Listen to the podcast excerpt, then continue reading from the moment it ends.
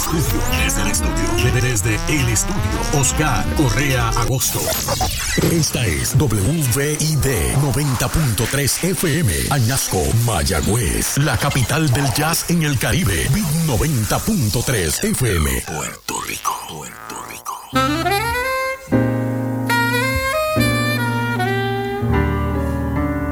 Ahora comienza un programa familiar para hablar de temas de interés individual, local y general, con la compañía de Oscar Correa Agosto y la doctora Lidia Pagán Tirado. Prepárate, porque tú y yo comienza ahora. Saliendo, saliendo de lo común y de, lo, de lo cotidiano, como hablaba con con el Vitorino ahorita. Aquí estamos de nuevo para traer un pedazo de música y un pedazo de, problemas y cositas que todo hay que traerlo y ponerlo en la mesa para discutirlo, para saborearlo, para arreglarlo, hay que arreglarlo, también muchos problemas. Y aquí después que pasamos una semanita con un poquito de catarro y cosas, pues ya se pasó y estamos aquí nuevos. Y, Saludos, Vito. Saludos, Oscar. Qué bueno que estés por aquí en tu emisora y en tu estudio. Oscar Correa Agosto con tu esposa, la doctora Lidia Pagán. Y si es Pagán, tiene que ser bueno. qué clase directa ahí. Está bien, Víctor Pagán. Yo, soy Pagán, ok, sí. Está bien, Víctor Pagán. Vamos a dejar a la doctora. Los Paganes somos buenos, que es para que tú veas. Aquí estamos en tú y yo, tú y yo y ustedes. Bueno. aquí estamos y siempre con el deseo de que, de que puedan escuchar alguna palabra de aliento, ¿no? Alguna palabra. A mí me encanta, este, Oscar, leer los salmos siempre me ha gustado, pues, no solo porque soy poeta, sino porque los salmos eh, no, no, no nos están dando lecciones de moral, nos están dando una forma de nosotros salir de, de, las problemáticas de la vida cantando. A mí, me gusta porque son cánticos y yo canto mucho y me gusta cantar por dentro y por fuera.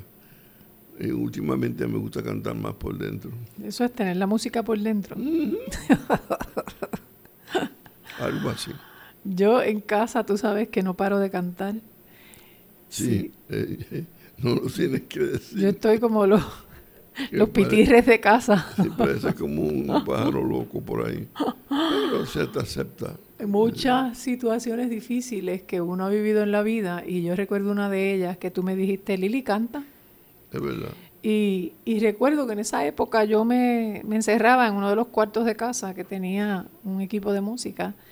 Y eso eh, podía estar hasta las 2 de la mañana cantando como una loca.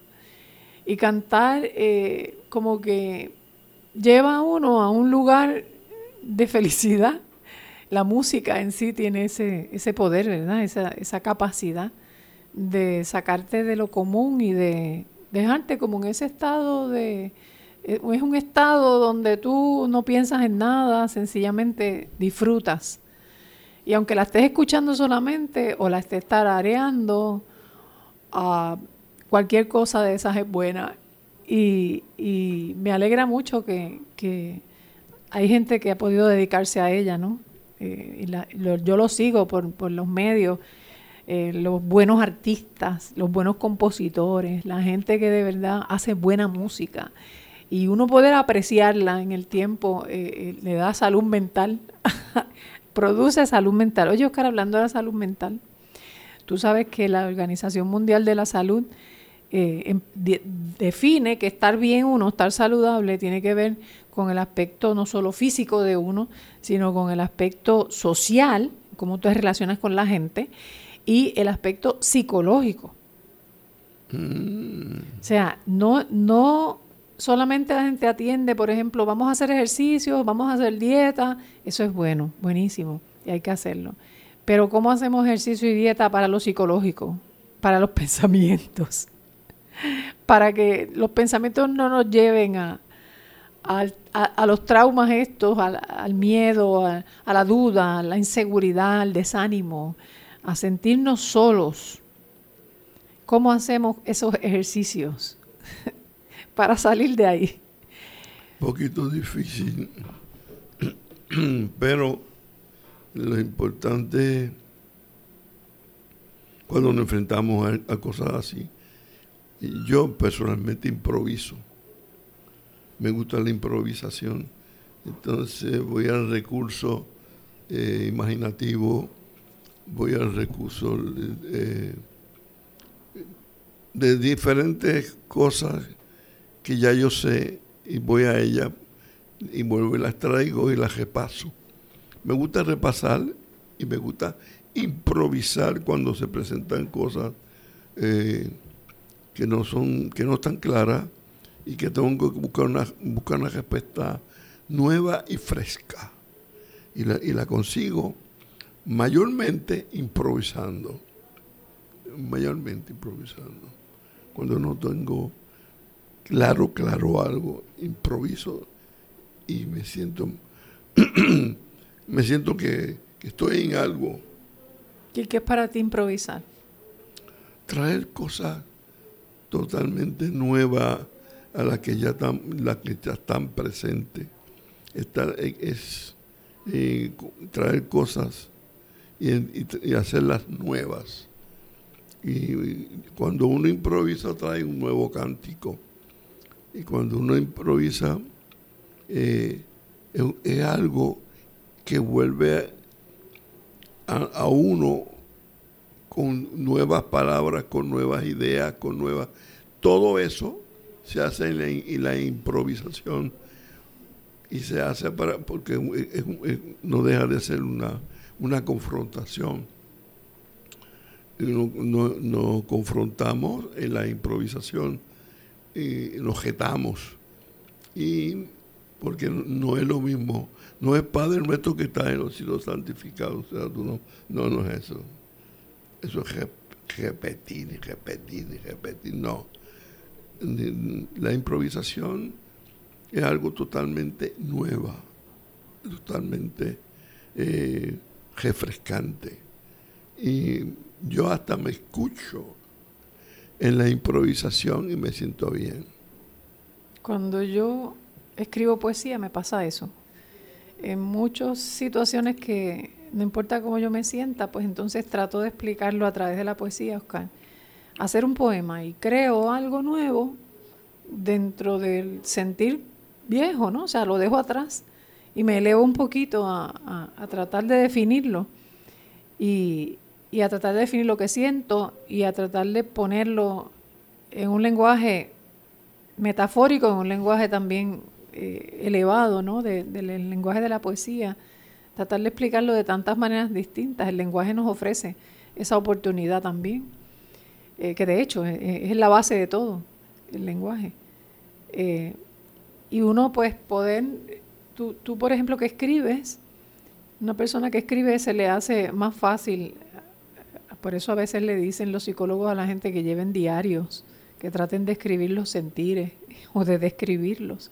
Y tú siempre has dicho, cuando, cuando dabas charlas a los jóvenes, tú hablabas de también de, de ponerle nombre a lo que uno siente, nombrar esa capacidad que Dios le dio al ser humano, ¿no? Que, de poder hablar, de poder, porque por ahí hay muchos animales que parece que hasta pueden hablar un poquito, pero la capacidad completa la tenemos nosotros y es triste que a veces se use para el mal y no para el bien, como eso que tú estás haciendo, o sea, para, para hacer cosas nuevas, ¿no? Esa capacidad. Y ahora que estamos hablando así, ¿qué traíste que trae ahí. Yo sé que tú me dijiste algo por el camino de un salmo. ¿No, has hablado de él? Este poema, mira, es, alguien que, se, que está en algún lugar profundo de desesperación. Eh, la desesperación nos lleva a esos pozos, a esos abismos en el alma, que después uno no sabe ni cómo salir de ahí. Uno va bajando, bajando, bajando, en los mismos pensamientos y en los mismos sentires. Y, y, aquí tenemos uno de ellos, una persona que, estuvo en ese lugar y se le ocurrió hacer algo que, que improvisar improvisar una oración, pero no la oración repetitiva, sino desde lo profundo de mi desesperación. Oh Señor, clamo por tu ayuda. Escucha mi clamor, oh Señor. Presta atención a mi oración. Señor, si llevara un registro de los pecados, ¿quién podría sobrevivir? Pero tú ofreces perdón para que aprendamos a temerte. Y aquí está el versículo clave de todo esto, Oscar. Yo cuento con el Señor.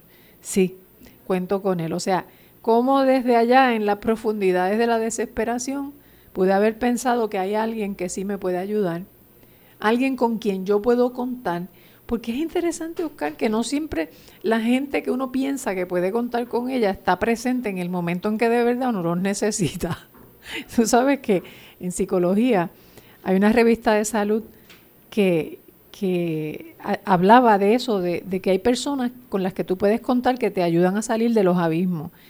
Y son esa, esa presencia, ¿verdad?, de, de gente en, en, una necesidad específica que podría definir si nos ayuda a superar hasta una crisis de salud, salud mental o salud física, no importa, pero el hecho de que esté presente en un momento difícil, ya sea físico o, mental o espiritual, una persona de, que ofrece ayuda puede, puede ayudar a una persona a sanar más rápido de lo, de lo, normal. Es lo que ellos decían, que es bueno saber que uno puede contar con gente así que te aman y que están ahí, que se suman, no, no, no que restan, sino que, que, se suman a las manos y, y podría ser, podrían fácilmente hacer que la actitud tuya cambiara.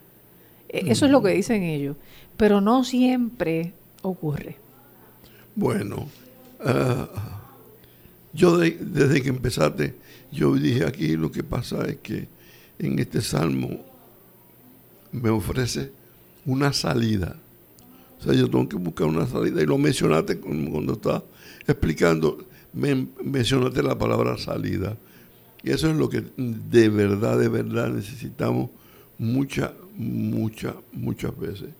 Y no digo escapismo, estoy hablando de, de una, una salida sólida o sea, saber que voy ahí y encuentro de dónde agajarme y de dónde apoyarme, eh, eh, que puedo continuar en esa salida que esa persona me ofrece o, esa situación se presenta a favor mío, pues eh, es positivo. Me, digo, contra que tengo gasolina por lo menos por un mes más, por una semana más, por unos días más y, el alivio, el alivio que causa la, uno ver que se puede apoyar en algo, que se puede apoyar en alguien, eso es algo maravilloso.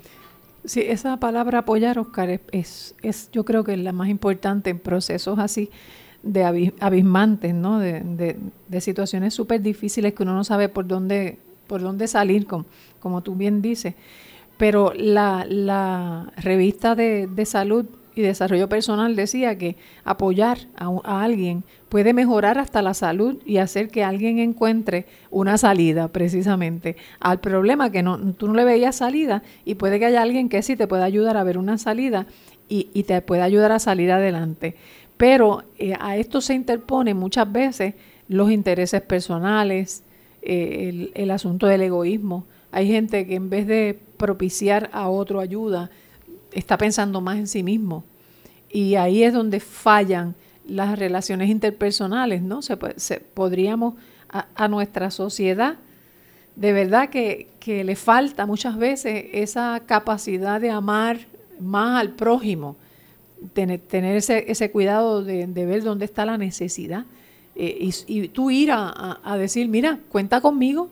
Esa frase nada más, Oscar, puede ayudar a alguien a salir de un hoyo cuenta conmigo. Si tienes que ir allá, yo te llevo. Si, si, si no tienes quien te, te busque, yo te busco. Si, porque eh, esa ayuda, por lo menos, mira, cuando yo empecé en la iglesia, yo tenía 20 años, yo no tenía automóvil.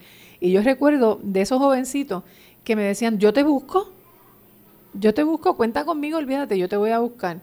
Y yo no vivía cerca. yo vivía, vivía en el Jurutungo Viejo, por allá abajo, bien lejos. Y, y, me acuerdo que había uno que tenía un volky que estaba hasta roto en el piso, que nosotros teníamos que sentarnos con mucho cuidado, tú sabes, poner un pie allá, otro allá, porque pues se te podía ir un pie por ahí para abajo y, y, pasar un accidente. Pero aún ahí nos metíamos como siete personas, porque la persona que guiaba ese, ese estaba con la disposición de decir, yo te busco, yo, yo te doy pon. A, él no le importaba eh, nada, ni pedía chavos para gasolina ni nada. Esa disposición, ¿verdad? De ayudar a que uno entre, por ejemplo, en ese caso, eh, viniéramos a las actividades de la iglesia, estuviéramos juntos compartiendo. Eh, fue, fue una época que si yo no hubiese recibido esa ayuda, yo no hubiese podido perseverar, Oscar. Esa, eh, son los, llamados ángeles, como diría yo, los ángeles sin nombre que aparecen en la vida de uno y que, son personas que pueden llenar esos jotos de la vida, esos huecos de la vida, esos vacíos de la vida, eh, lo llenan y los hacen sólidos cuando en un momento que uno ni espera recibirlo, lo recibe. recibe esa ayuda de ellos, ven una mano extendida y eso ayuda muchísimo. Tú sabes que eh, a la, hoy día la, la, sociedad nos dice, ah, tú puedes, este, tú eres debes ser autosuficiente, sea y sea independiente. Y mira, no es que no sea bueno serlo, pero sabes que nos necesitamos. Nosotros nos necesitamos, eso es mentira. Eso de tú puedes solo, no. bueno, una de las cosas, una de las enseñanzas más grandes en la universidad y en las escuelas es cómo trabajar en equipo. Aunque el equipo sea flojo, flojo, tú estás en ese equipo y, y, tú, y la parte que tengas que dar tú la tienes que hacer bien, tú sabes. Y, y eso pasa en las clases, eso pasa en cursos específicos y, y nosotros tenemos que entender eso que nos necesitamos. Tú sabes que hay un poeta que a mí me gusta mucho, uruguayo, Benedetti, que dice, tiene un poema, hagamos un trato. Usted sabe que puede contar conmigo, no hasta dos o hasta diez, sino contar conmigo. Si alguna vez advierte que la miro a los ojos y una veta de amor reconoce en los míos, no alerte su fusiles ni piense que delirio a pesar de la veta, o tal vez porque existe, usted puede contar conmigo. Mira qué cosa. Me gusta mucho eso, esa poesía de forma tan sencilla, él diciéndole a alguien, tú puedes contar conmigo. Y a mí me encanta que el salmista y esta versión, la nueva traducción viviente, haya traducido este salmo de esa manera, diciéndole yo cuento con el Señor, sí cuento con Él, en su palabra he puesto mi esperanza. y, y de verdad que con Dios podemos contar, Oscar, es una ayuda siempre, siempre dispuesta yo, yo creo que el reto que tenemos es que muchas veces nosotros mismos ponemos la distancia de Dios. Nosotros ponemos la distancia de Dios. Ay, no es que Dios está tan lejos, es que nos hace presente, es que eso, hay que entrar en una, en una condición espiritual que yo no tengo. Este, eso, eso que te estoy diciendo ahora es lo que más daño hace al fenómeno sobrenatural de una relación espiritual. Las relaciones son espirituales, son espirituales. Y somos, somos capaces de, entrar en, esa, en esas dimensiones espirituales porque somos, parte de nosotros es espíritu. Y nosotros sí si somos creyentes, podemos entrar en esas dimensiones espirituales y llegar a Dios y hablar con Dios y comentarle a Dios y recibirle a Dios lo que necesitamos. En la palabra, la Biblia nos presenta muchos aspectos maravillosos de ese Dios que dices, siempre te sustentaré, siempre te sustentaré. Hay una disposición eterna de Dios para ayudar al ser humano, por más débil que nosotros seamos. Él ha provisto lo más fuerte que yo creo que existe en este universo, que es el amor, el amor de Dios. Eso es lo más grande, lo, lo que salvó al ser humano. Eh, entonces, ese, ese amor es una lo que, lo que llama la Biblia el amor inagotable, la misericordia, que es una palabra difícil, de difícil traducción, que, que yo que he trabajado con, con, traductores de la Biblia en este tiempo, Oscar, me he dado cuenta de ese tipo de cosas, como por ejemplo misericordia, que es una palabra que, antiquísima que viene de allá, de esos clanes que se hacían, como Abraham cuando tenía eh, eh, su gente, ¿no? Eh, él, él, él, era el jefe de ese clan, pero él hacía como un compromiso con esa gente de sustentarlos, de siempre ayudarlos, de protegerlos. De, e, él era el jefe del clan y ellos se comprometían a su vez con él esa dimensión de la palabra misericordia nace de esa experiencia eh, de esa persona que cubre, que protege, que se compromete genuinamente. Eh, este, es, tú estás conmigo, yo te voy a cuidar, yo te voy a proteger, yo te sustentaré con la diestra de mi justicia, es lo que dice Dios. Entonces, la fe en Él nos abre esos espacios, ¿no? De, de, de participar de esa palabra que no se puede traducir. La palabra misericordia, eh, eh, han tratado de traducir la misericordia, amor, amor inagotable de diferentes maneras, pero es que no existe como una manera sola para tú decir todo lo que implica esa, esa, ese compromiso del amor, ese compromiso de amor eh, fiel. entonces, sabiendo nosotros que Dios es así, pues tendríamos que entrar en esos procesos que tú dices de búsqueda, que es lo que hace ese poeta, de lo profundo, de lo, más profundo, donde yo estoy todo chavado, acá abajo donde yo no tengo a nadie, estoy, estoy en soledad, de ahí yo voy a empezar a clamar, desde ahí, desde lo más profundo, porque yo sé que hay un Dios que me va a escuchar, escúchame, escúchame. O sea, e, es ese deseo de que Dios nos escuche y de hecho Dios es un Dios que creó el ojo, Dios es un Dios que creó el oído, escucha, Él escucha y, está dispuesto. Entonces, cuando más yo necesito a Dios, yo tengo que pensar que, que su brazo no, no, se va a cortar, no es corto para salvar, eh, eh, no es débil para salvar, sino que Dios es un Dios suficiente. Y en ese, y en ese caso, pues estamos aquí diciéndote, clama, dale, este, haz el ejercicio espiritual de irte a tus adentros, de irte a esa meditación profunda, a buscar mirar en la palabra este tipo de, salmos, ¿no? Como este, el salmo que te estamos presentando, el salmo 130. 130 en diferentes versiones. Este, porque tú tienes el cielo a tu disposición, tú tienes ángeles a tu disposición, tú tienes fuerzas nuevas a tu disposición. Claro que tienes que entonces entrar en esa búsqueda y en esa espera, esperar, que a no todo el mundo le gusta esperar.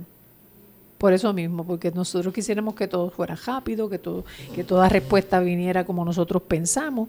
¿eh? Mira, mira a Elías corriendo eh, eh, y se, encierra en su cueva y para salir de la cueva Dios, Dios lo llama, pero cuando Dios lo llama pasa un fuego, pasa un terremoto, pasa, pasa un viento fuerte y Dios no estaba allí, pasa un terremoto y Dios no estaba allí, pasa un fuego y Dios no estaba allí. Y, y cuando se escuchó el silbido apacible y suave, desde allí Dios le habló, Entonces, no podemos pensar que Dios está en todas esas manifestaciones sobrenaturales de una profecía, de que alguien te da un sueño, de que alguien vino y te habló de parte de Dios. No, no, no. Busca a veces en ese silbido apacible, en esa quietud, busca escuchar también la voz de Dios, que es cuando mejor se escucha. Yo a veces he escuchado mucho hay muchas versiones. Esto no lo arregla ni, ni, el diablo arregla esto, ni Dios arregla esto. Esto no lo arregla nadie. Situaciones. Eh, a veces presentamos situaciones. Ah, siempre la persona, con, he hablado con miles de personas que todo tiene la situación más difícil, todo, esto no, esto no lo arregla nadie. Y yo creo que la palabra misericordia casualmente está hecha para, toda, para todo tipo de situación. Eso que tú dices que ay, tú no lo arregla nadie. La misericordia dice, presente. Ame que me llevo el presente. A ah, que este, eh, esto yo no sé qué cosa. Pero es que inventan tantas cosas negativas y para toda esa palabra que no tiene definición, que se llama misericordia.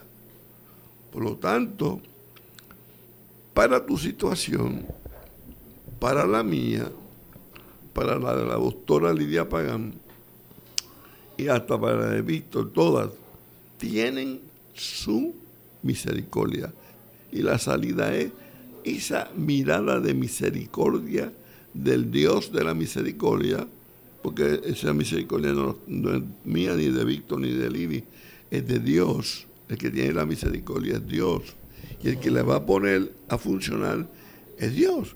Por lo tanto, no vea con invento que esto no lo arregla nadie, porque la palabra misericordia fue hecha por Dios para hacer contestación para los momentos más difíciles del hombre. Los momentos más difíciles del hombre, Dios, Dios los arregla con su misericordia.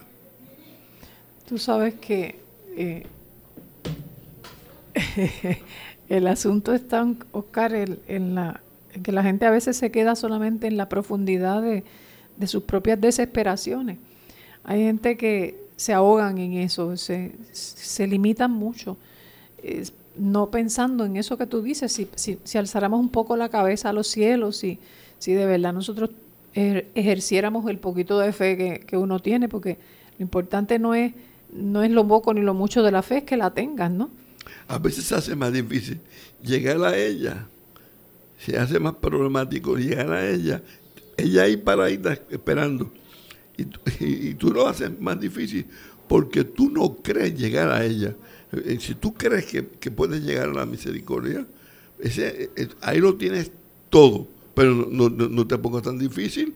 Por lo menos da el paso de fe. Si yo creo que Dios va a tener misericordia conmigo. Si yo creo que esto va a pasar positivo. Sí, yo creo que las cosas van a cambiar. Ahí estás dando los primeros pasos, acercándote a la misericordia de Dios. Y Dios, después que tú te acerques, eh, Dios no te va a rechazar. A, doctora. Mm, eso es así. Yo creo que podemos escuchar algo de música. Para aliviarnos. Para aliviar la desesperación.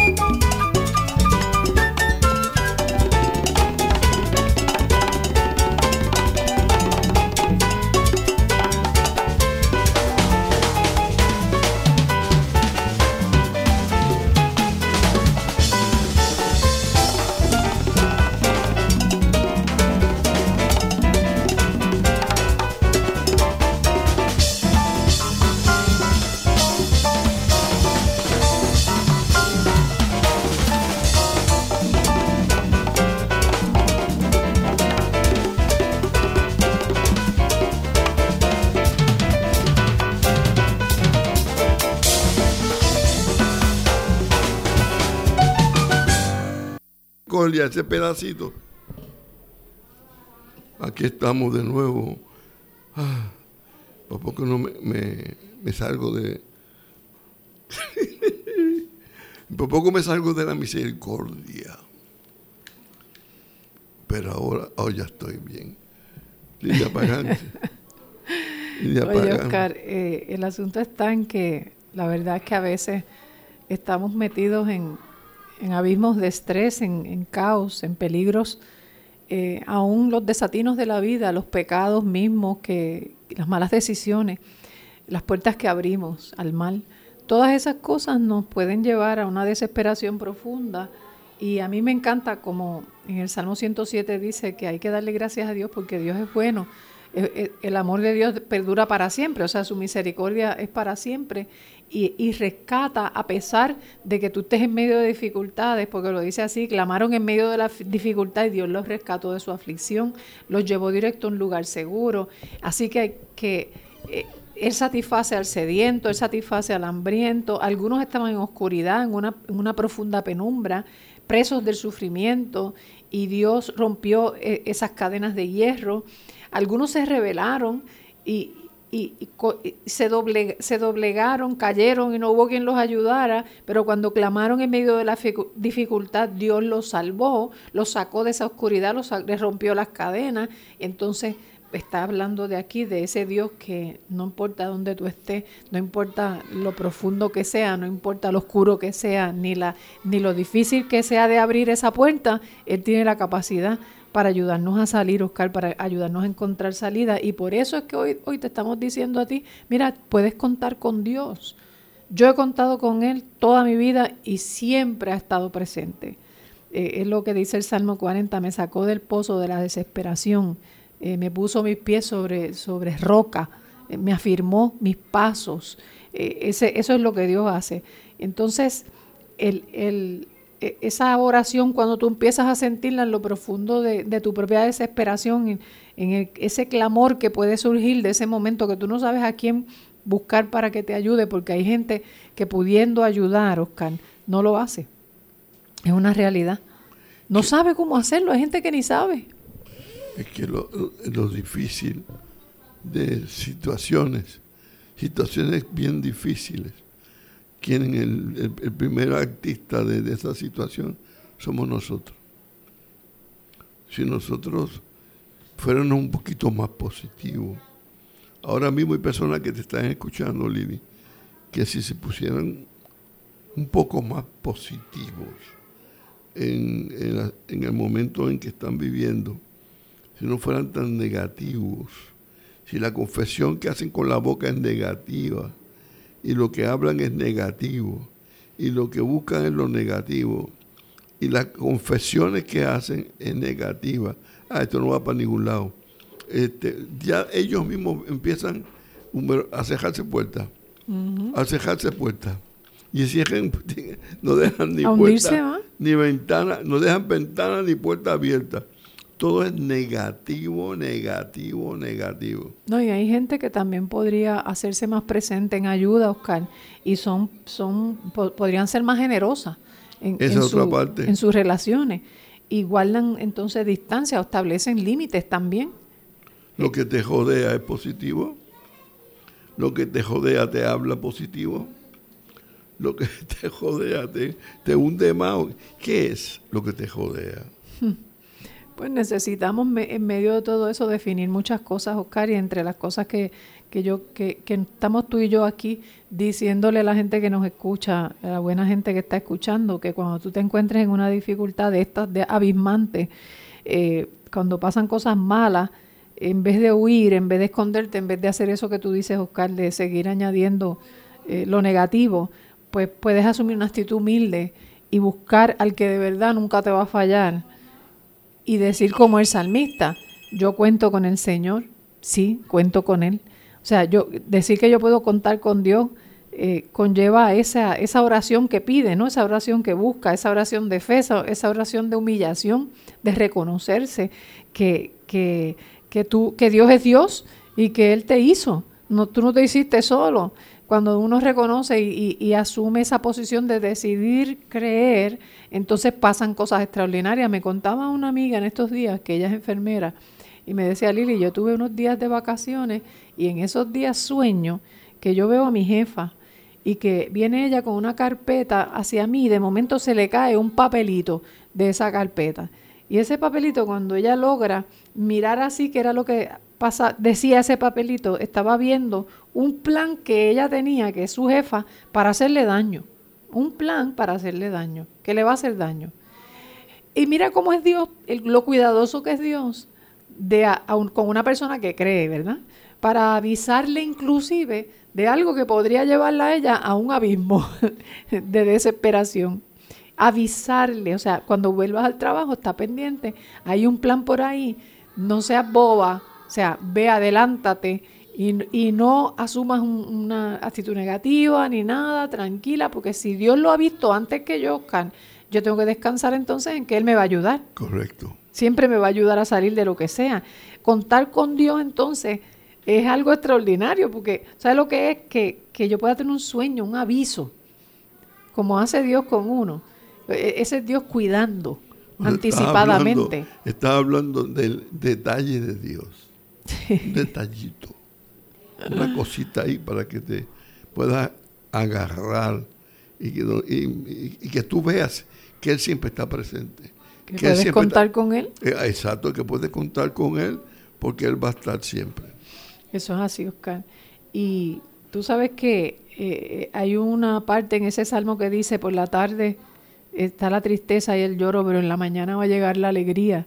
Y en el mundo de la Biblia, pues eh, se pensaba que, que cuando tú hacías una oración durante las horas de la noche, podían ser contestadas en la mañana. E, es en el mundo de la Biblia se pensaba eso, en el alba.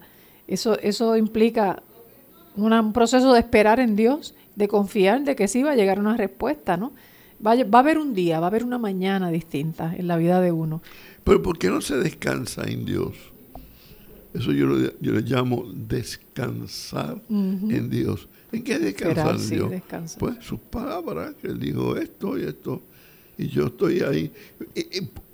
Uno puede esperar cuando descansa en Dios. Nunca puede esperar si no descansas en Dios. Pues tú sabes que una muchacha que le dio cáncer y, tuvo un proceso de quimioterapia, en el momento le llegó otra mala noticia, ¿no? Como que si el cáncer hubiese regresado. Y ella me hablaba, pero es que yo, yo he orado desde mi angustia, yo he orado desde mi aflicción, pero probablemente a ella le falta, eh, después de orar, el descanso descansar en que va a haber una mañana, va a haber un tiempo, ¿no? Porque el alba es como decir, va a haber un tiempo en que la noche va a pasar, va a amanecer diciendo que sí, porque hay muchos días que amanecen diciendo que no. Pero entonces, ¿cómo entro yo en ese proceso de esperar? Porque esperar es un proceso que tiene que ver mucho con el corazón del ser humano. Eso tiene que ver todo. Imagínate. No, dice, dice que los que esperan en el Señor tendrán nuevas fuerzas. Imagínate mm. si es un proceso interesante y, genuino. Esa es la parte que nos corresponde y muchas veces se falla porque no, no, no, sabemos pasar por ese valle de sombra y de muerte. No sabemos caminar por ahí. Y como no sabemos caminar por ahí, ahí, fallamos. Tenemos que, aunque sea arrastrando, arrastrándote, pasar pasar por eso, pasar, hay que pasar. Tú sabes que esa urgencia de no detenerse, Oscar, yo la he sentido desde muy joven. Por eso yo publiqué mi primer libro de poesía a temprana edad, en los 20, y, se llamaba Para no detenerse. Yo quiero andar y no fingir que voy andando. En estos días estaba viendo una entrevista que le hicieron a un artista que yo admiro mucho, Anthony Hopkins, y él estaba diciendo, le dijeron, ¿y qué consejo usted le puede dar a la gente? y, inmediatamente dijo que no se detengan, que sigan, que, continúen, que, fluyan. Eh, eh, ese detenerse es morir. Eh, cuando tú te detienes es como que entregaste todas tus cosas y dijiste aquí voy a morir. ¿Sabes qué es así? Hay gente que, que decide que va a morir y se muere. Hay gente que se dispone a eso. Y, y, es como si, si, si dejara de bajar a la guardia en todo Y eso es lo que yo creo que, debe, eh, que no debe ocurrir en el ser humano, sino que, que deberíamos seguir luchando, deberíamos seguir, y a veces luchar es, es confiar, es esperar, es descansar en el descanso, en paz y en reposo va a ser tu fuerza. Eso dice uno de los versículos de la Biblia. En paz y en reposo va a ser tu fuerza. Entonces, ¿qué es lo que pasa con la paz y el, reposo, y el shalom, el irene, esa, paz que la Biblia menciona que tiene que ver con tantas cosas dentro y fuera del ser humano, tanto bienestar. Qué difícil será ser ser humano porque nosotros, mientras más inteligentes la gente es, más capaz, pues más cree que puede solucionar los problemas y que puede cuidar los problemas ellos. Eso no es... y eso no es descanso. No porque, no, porque no cuentan con más nada. O sea, el punto final en su vida son ellos mismos. Pero ¿y cómo van a lograr algo si no trascienden? Yo y mis soluciones. Sí, no trascienden. Y cuando se acaban, entonces por eso es que se desesperan. Ahí está el, ajo con habichuela y, aguacate y melocotón. y hasta que nepas verdes se le puede echar. E, e, es el lío. E, ese es el gran lío de la vida. Que cuando nosotros no, no creemos que, que, la, vida continúa. Tienes que creer que la vida continúa. Eh, eh, alguien me preguntaba eh, hace unos días atrás, dije, ve acá, ¿qué edad tú tienes? y, yo, no fue interesante el hecho de preguntarme, el, hecho fue que lo que él me dijo a mí, me dijo, tú sabes, no quiero que me digas nada, lo, interesante de, esta, de esto, Oscar, es que yo te pregunto porque tú, tú siempre continúas Tú siempre estás haciendo obras de teatro, estás haciendo esto, estás escribiendo novelas, está porque yo le dije que lo que estaba haciendo, estoy escribiendo esta novela, estoy escribiendo dos, una obra de teatro, ella estoy terminando la obra de teatro, le dije que el Gallo Pelón viene en su comeback ahora con su primo hermano en Gallito Lindo, el patito lindo, porque el, patito no es feo, porque eso es racismo. Este, entonces el patito lindo y, yo tengo siempre algo, que hacer. Cuando tú tienes algo que hacer, tu vida tiene continuidad, ¿eh? tu vida tiene, sigue adelante. Y, eh, cuando nos sentimos que no, no, no, no hacemos nada, no, es que nos amontonamos, no, eh, cuidado, no se deje amontonar. Si lo amontonan, no salga de ahí, porque si se amontona, usted no va a hacer nada. Te muere, no puede ser. No tiene vida. ¿Qué tú dices, doctora? Mira, Oscar, ah, esta palabra de esperar en Dios, de descansar en Él, conlleva, conlleva muchas veces lo que yo podría llamar una espera ansiosa. Es una espera a veces dolorosa. Tú no tienes, tú no tienes nada que te pueda dar ánimo, ¿verdad? Pero sí tienes una cosa, estás esperando en Dios. Pues Dios es Dios. Dios es todopoderoso. No poderoso, Él es todopoderoso. Y dice, ¿habrá algo imposible para mí? En la Biblia, esa es una de las frases preferidas mías cuando Dios dice eso, ¿habrá algo imposible? ¿Hay algo imposible para Dios? Entonces, esa espera puede ser lo más tediosa posible, porque a veces se hace tediosa.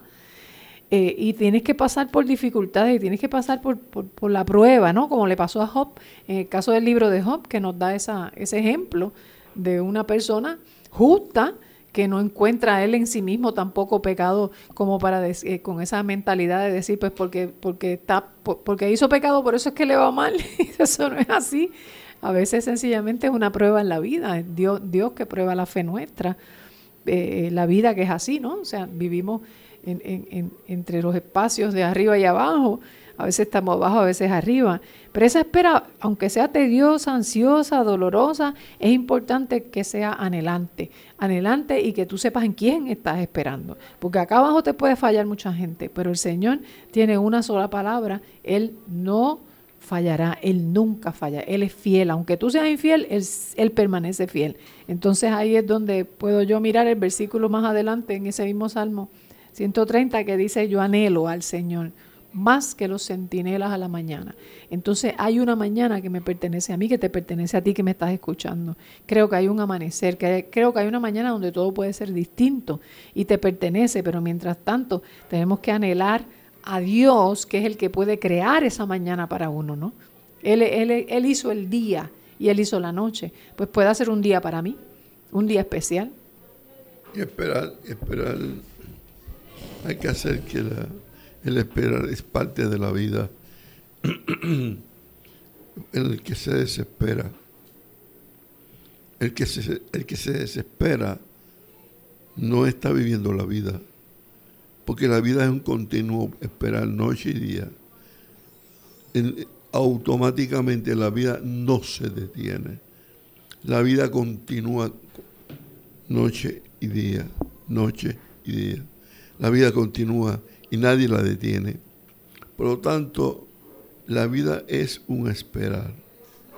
Y si tú crees que en ese esperar está Dios, ese es tu mejor compañero en, ese esperar. Hay que seguir caminando.